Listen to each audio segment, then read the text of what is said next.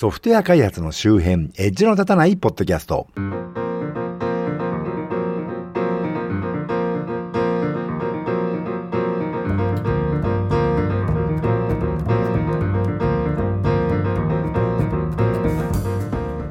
コンピューターで楽しいことをしたい人、そして、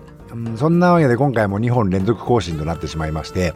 本番組のコンセプトである10分ぐらいの短いお話を隙間時間にというのが事実上うまくいってなくて残念に思っている町田です。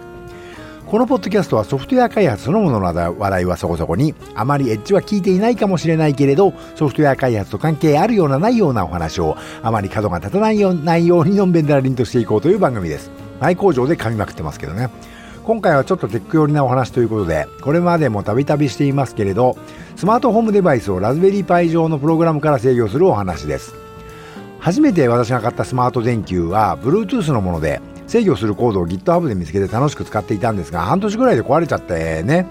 で、次に買ったのが Wi-Fi の電球で、あの、私、長野県千曲市に住んでる人ですけど、その Wi-Fi 電球は Amazon のマーケットプレイスで買ったんですけど、売ってる人が長野市の人で、1280円で激安だったんですよ。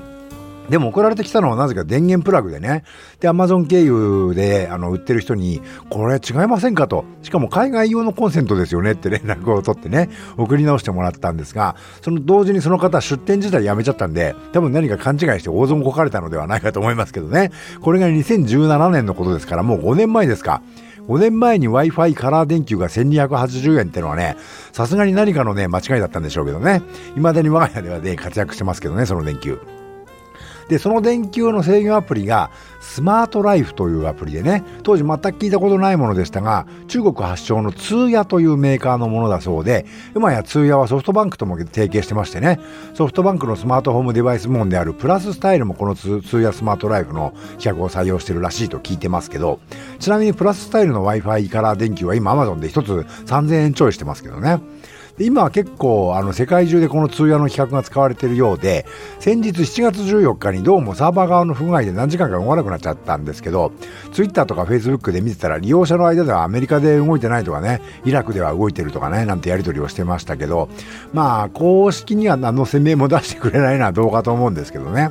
いろいろスマートフォームデバイスを買うとメーカーごとに別々のスマホアプリを入れなくちゃならなくてね、アプリが増えて実に困るんですが、実はこの通夜スマートライフの OEM だったりするものも多くて、例えばアイリス大山のシーリングライトは、アイリススマート LF っていう専用アプリを使えってことになってますが、これ実はスマートライフのアイリス版なので、実はこのアイリスのアプリじゃなくて通夜のスマートライフにシーリングライトを登録することもできます。やってみたことないけど多分電球もいけるんじゃないかなと思ってます。ただね、多分エアコンもそうだろうと思ってね、エアコンもアイリスのを買ったら、こっちはスマートライフではない規格のものでね、登録できやしねえのね、エアコンは全く違う規格のものをアイリスさん調達しちゃったみたいで、しかもね、アレクサとかグーグルアシスタントに登録しても、サーバー負荷が高いんだかなんだかね、めったに動きはしねえんだけど、どうなってんのかと思ってますけどね。アイリス大山サーキュレーターも Wi-Fi 対応のものがありますが、これも別のアプリなんで、もしかしたらスマートライフ規格ではないのかもしれません。ここはご注意くださいね。さっきもちょこっと言いましたが、プラススタイルの各種デバイスも通夜スマートライフの企画を使っているそうなんで、もしかしてプラススタイルの専用アプリじゃなくて通夜のスマートライフアプリの方にも登録できるんじゃないかと思っているんですが、これはまだ私は試してませんのでね、むしろ誰かやってみて教えてほしいなと思ってますけど、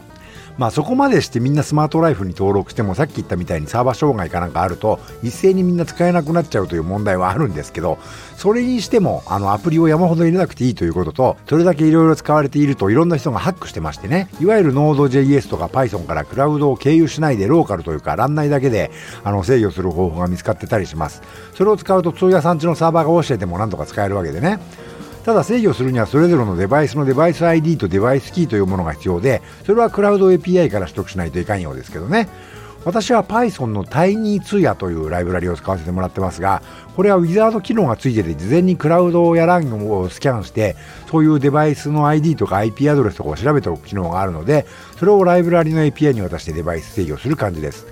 これ便利な反面デバイスの IP アドレスが DHCP で変わっちゃったりすると動かなくなるというかまた調べ直さないといかんのがちょっと面倒なんですけどまあいちいちネットワーク内のブロードキャストしなくて済む分ねレスポンスはだいぶいいです。あまりにもたくさんデバイスがあるわけでなければ、家庭用ルーターの DHCP で固定 IP アドレスを割り振っちゃえばいいというね、話もありますんで、私はそうしてますけど、Node.js の方は私は試してないんですけど、IP アドレスはね、指定するようになってないんで、都度プロブロードキャストしてデバイスを調べているのかもしれません。で、私が使っている Python の Tiny2 は、正式には電源プラグとあの電球とウィンドウカバーっていうのはよくわかんないんですけど、ブラインドみたいなやつですかね。日本ではそういうデバイスまだない気がしますけど、その辺のデバイスの制御を関数というか、あのクラスレベルでサポートしてますので、あのスイッチのオンオフはもちろん電球だったら明るさとか色とかも変えることができるんですけど、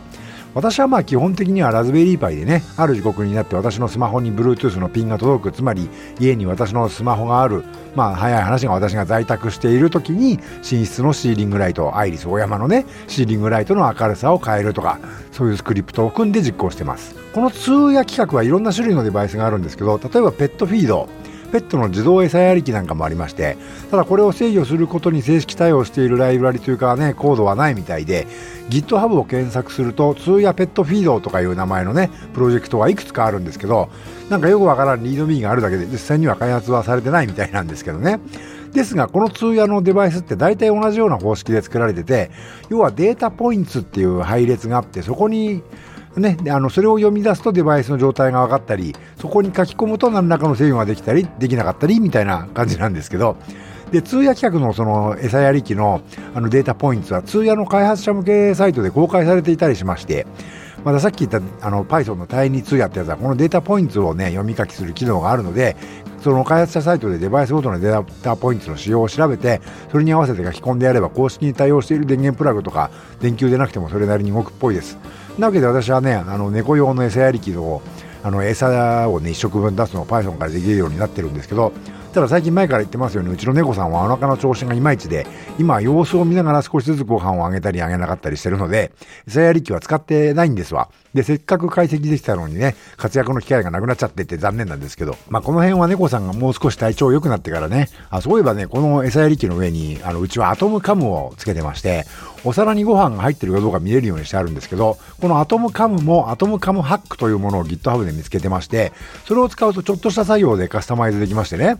あの、アトムカムを RTSP の動画サーバーにしたり、動体検知したらその瞬間の画像をウェブフックで送ってきたりできるのを確認してるんで、猫さんがご飯を食べに来て、その時お皿が空っぽの時だけ餌やり機からご飯を出すという機能をね、実装できるんでないかと思ってるんですが、まあ、猫さんの体調が悪いとやっても意味ないんでね、未着手なんですけど、